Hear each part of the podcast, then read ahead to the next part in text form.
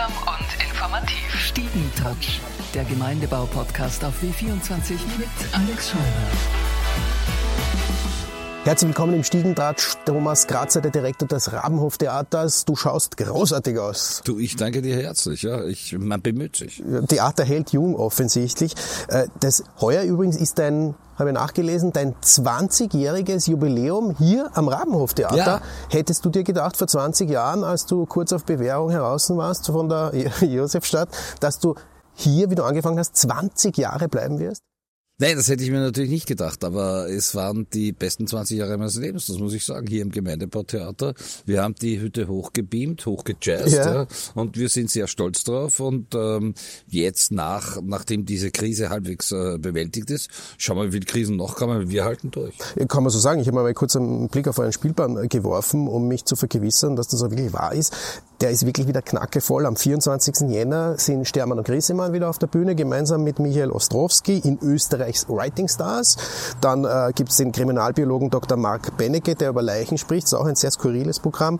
Und am 12. Februar, ganz große Geschichte wieder, das Finale des Protest-Song Contests mit Michael Ostrowski den du ja auch gegründet hast, diesen Protest Song Contest.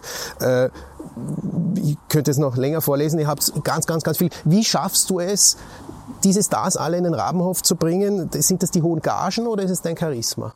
Es ist weder noch. Es ist ganz einfach dieser unglaubliche Zauber dieses Ortes. Es ist der Zauber dieses Theaters, es ist der Zauber des Gemeindebaus. Es ist ganz einfach dieses Charisma sozusagen, dass wir alle miteinander hier ähm, verstre äh, ver verstreuen, wollte ich fast sagen. Ver Versprühen. Ver versprühen ist eigentlich das richtige Ja. Wort, genau, völlig richtig. Äh, es ist ganz einfach ein ganz ein, ein, ein magischer Ort hier, ja. Und es ist so eine, so eine unabgesprochene Zusammenarbeit der KünstlerInnen, ja, mit dem Publikum.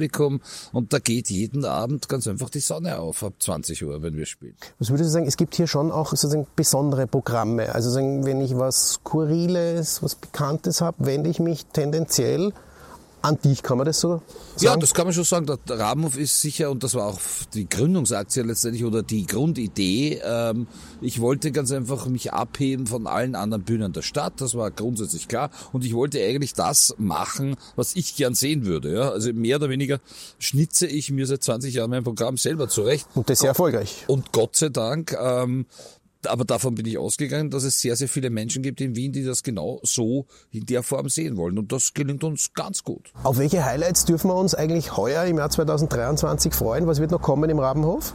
Also die zwei Top-Highlights, ja. Ich meine, es sind nur Highlights hier, Nur aber Highlights, natürlich, ja. aber eh klar, ja. Aber ist sicher die Tagespresse-Show. Wir haben eine neue Tagespresse-Show hier, auf die wir sehr stolz sind, auf dieses satirische Online-Magazin, das hier wunderbar funktioniert auf der Bühne.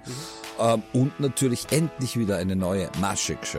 Dann freuen wir uns auf äh, die Highlights in diesem Jahr. Und ich sage Thomas Grazer, vielen Dank fürs Interview.